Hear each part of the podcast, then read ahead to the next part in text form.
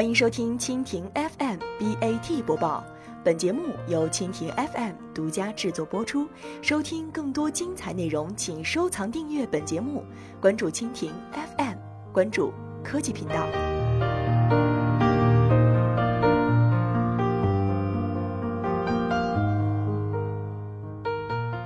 百度财报凸显国际化潜力，张亚勤早已定调海外之战。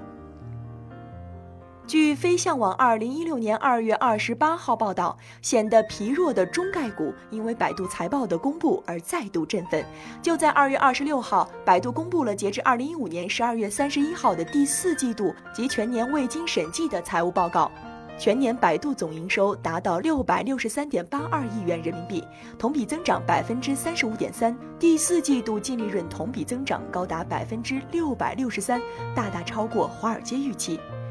除了国内市场之外，百度本季在海外市场上的战果也颇引人关注。百度国际化的产品覆盖了全球二百多个国家和地区。二零一五年，百度国际化移动端产品在全球已经超过二点六亿月活跃用户。通过移动广告和付费应用，二零一五年百度国际化移动端收入下半年较上半年增长百分之六百。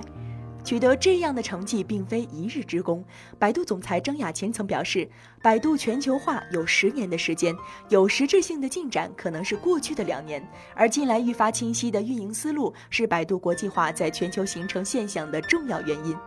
对于发达国家的互联网公司来说，工具型产品一直就不是他们的重点地带，反而中国的互联网公司更擅长于这种免费工具用户的套路。而对于中小互联网企业来说，百度作为巨头企业的技术优势、资金优势都是碾压级的，这让百度国际化在做工具型产品时非常得心应手，在蓝海地带游刃有余。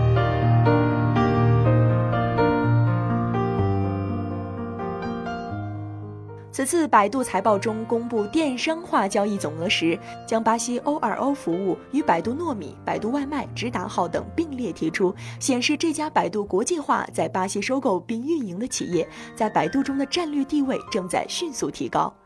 相比线上的工具型产品，O2O 考验的是企业全方位的实力，既要有充足的资金保障、先进的技术引领，还需要对本土市场的熟悉和灵活的运营方式。在这一点上，百度国际化另辟蹊径，在充分尊重每个国家的国情、开发针对本地服务的场景之外，重点利用到了像百度糯米在国内市场跑出的经验。由于国内的 O2O 市场发展更早，竞争更为激烈，成功模式拿到海外能够收获更高的回报，在 O2O 领域的成绩让百度国际乃至整个百度公司看到了未来的新可能性。当国内经济形势不明朗，互联网市场也陷入到了一片红海竞争中，百度国际化的三大策略让自身从全球市场脱颖而出，更是为百度成为国际化公司奠定了扎实的基础。